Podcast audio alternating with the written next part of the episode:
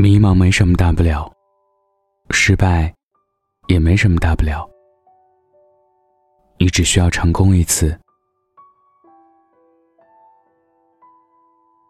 早在几个月前，就有听众建议我说说该如何走出迷茫，我却迟迟没有更新节目，因为我知道多说无益，甚至说了也是白说。从根本上而言，迷茫会伴随我们一生，其实无法可解。如果把时间分割成一段一段，每个阶段，我们又有不同形式、不同种类的迷茫。解决了这种迷茫，又会有那种迷茫，无法根治。想要一篇故事就能讲透。基本不可能。从情绪感官而言，迷茫是一种困惑心理，不知道自己真正想要的是什么，不知道自己在面对选择时该怎么做决定，以及不知道自己有哪些选择。从心理学角度而言，迷茫。是对不确定性因素的不确定反应。这种双重不确定，加剧着我们日常思维模式的摇摆。也有很多人的迷茫，有时是明知道结果，知道那样是对的，但就是找不到一条路去抵达。比如，你在一些时候会有这样的心理。我也知道。认知自我很重要，但却不知道自己要的是什么。我也知道自己这样做不好，但却不知道怎么做是更好的。我也知道努力很棒，要乐观，但却不知道自己到底会什么。我也知道懒惰不好，要勤奋，但却不知道该怎么改掉陋习。另外，你是否发现一个现象？假如你此刻很迷茫，与别人倾诉，寻求别人的帮助，往往得不到什么实质性的意见和建议，无非是些“你要努力坚持，加油”之类鼓励的话。旁人又不了解你的实际现状，解铃还须系铃人。想要应对迷茫。需要你亲力亲为。我总结出应对迷茫的四步走策略，供你参考。第一步，应对迷茫，你要学会兴趣策略。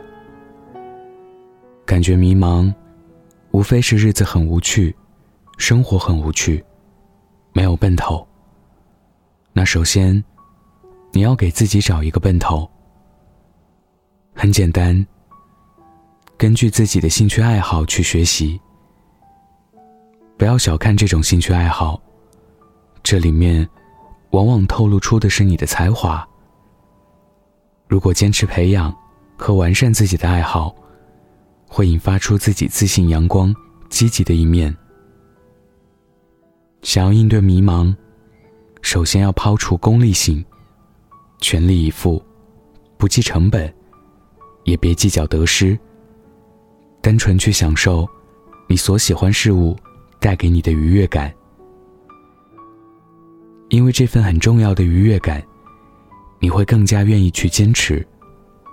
最终发现，本来只是一个自娱自乐的兴趣，会变成支撑你生活的动力，甚至会主动给你带来名利。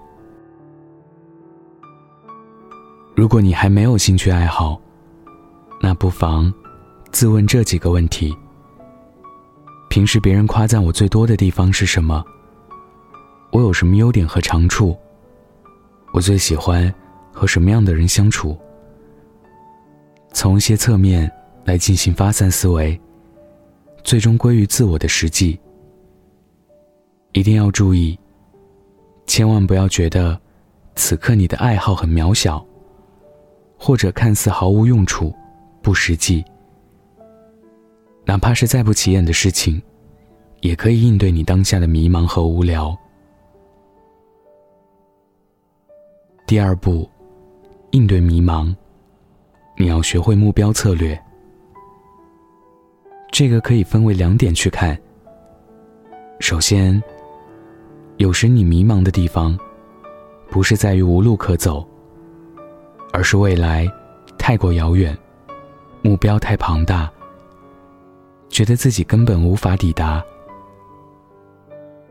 比如你想有钱，有钱这个目标有了，但怎么有钱，想不出来。要有多有钱，也不知道，只好望洋兴叹。但如果你把有钱这个目标变成今年加薪百分之三十，或者争取年终奖翻倍，长远目标变为短期目标，并更加精准和实际，那么自然就会找到解决的办法。只有努力工作，实现了短期目标，再去指定新一阶段的目标，慢慢的。你的长远目标也会实现。其次，目标及目的性。其实我们的生活需要目的性。很多人的迷茫在于没有目的。拿读书来举例，一些朋友不爱读书，不是不热衷阅读，而是书海茫茫，不知道读什么。也不知道什么书是好书。罗振宇曾说：“读书不如查书，也就是带有目的性的去读书。你想了解什么方面的知识，就去针对性的找什么方面的书，在这个门类里，再去查找最畅销、最热门的拿来读。这样目的性有了，针对方向也有了。”自然就知道该读什么书了。同理，带有目的性和针对性的去应对生活问题，一个个去找，一个个去查，从之前被动接受，变成现在的主动出击，让人生的位置和角度变得主动，自然就可以应对迷茫。你知道你有什么问题？你还要下意识的去寻找答案。第三步，应对迷茫，你要学会变通策略。有人会有疑问：我也有目标，我也按部就班的去做，但总是感觉比别人差一步，还是迷茫。这差的一步是什么？是趋势。这一步骤，是在谈我们在生活中举一反三的能力，也就是趋势化看待自己的人生。光读书不行，光解决了当下的问题不行，光完成了自己的工作不行，你依然会觉得迷茫，因为只暂时解决了当下，还远远不够。你的眼光要放长远。你看似有一个长远目标，但却非常的飘渺，不够了解眼下现实，不够明确未来走向，依然会让人困顿。比如你在学习英语，背了背单词，应付了下考试，看似能够有不错的成绩，但稍有松懈，就会退步。很疑惑，这是为什么？其实就是因为，没有把学习当做自己的习惯。比如你认真工作，除了要做好本职，还应该了解和掌握行业趋势，把握好方向。这样才能精准掌握自己的职场命运。虽是员工，但却要有老板的意识。所以，不要总是觉得眼下不够顺利。也不要过于夸大化看待此刻的矛盾。而是将它们放在长远规划中去看待，辨认此刻自己的选择是否符合未来趋势，提升自己的眼界，学会变通，就是要打通你的格局和眼下整体趋势的壁垒，不要固步自封，不要坐井观天，有融入趋势。和善于改变的决心。第四步，应对迷茫，你要学会归零策略。很多人在面对迷茫时，不是没经验，不是没有方法论，而是源于无知。明知道事情有错，明知道自我有局限，但就是不敢去改变。怕眼下的所有都会丧失，怕以后过得不如现在好，不敢去冒险。这时，你要善于将自我归零。所谓归零，就是清空杂念，也是清空欲念。杂念是那些想当然，欲念是那些无法得到的欲望。善于清空自我的繁杂情绪，实际上是应对迷茫的终极策略。但你可能也会有这种现象：你也能够不受干扰，你也让自己不去胡思乱想，但还是迷茫。为什么？很简单，因为归零是应对迷茫的第四步。如果没有前三步扎扎实实的落地，那归零也毫无意义。只有你的生活充实了，你的目的明确了，你的眼界提升了，然后再归零，让自己心无杂念的再去循环前三步，才能有踏实的获得感。不然，你空有归零的意识，却没有归零后的行动。脑子里空无一物，行动上犹豫不决，照样会重新陷入迷茫中。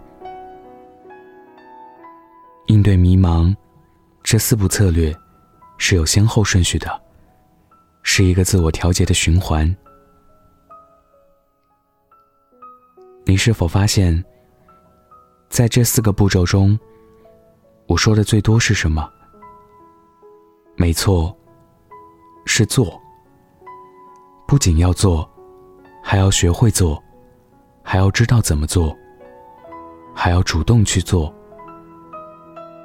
很多人都是思想和行动上的懒人，拿着迷茫当成借口，当成社会的通病，以为人人都如此，那就可以心安理得。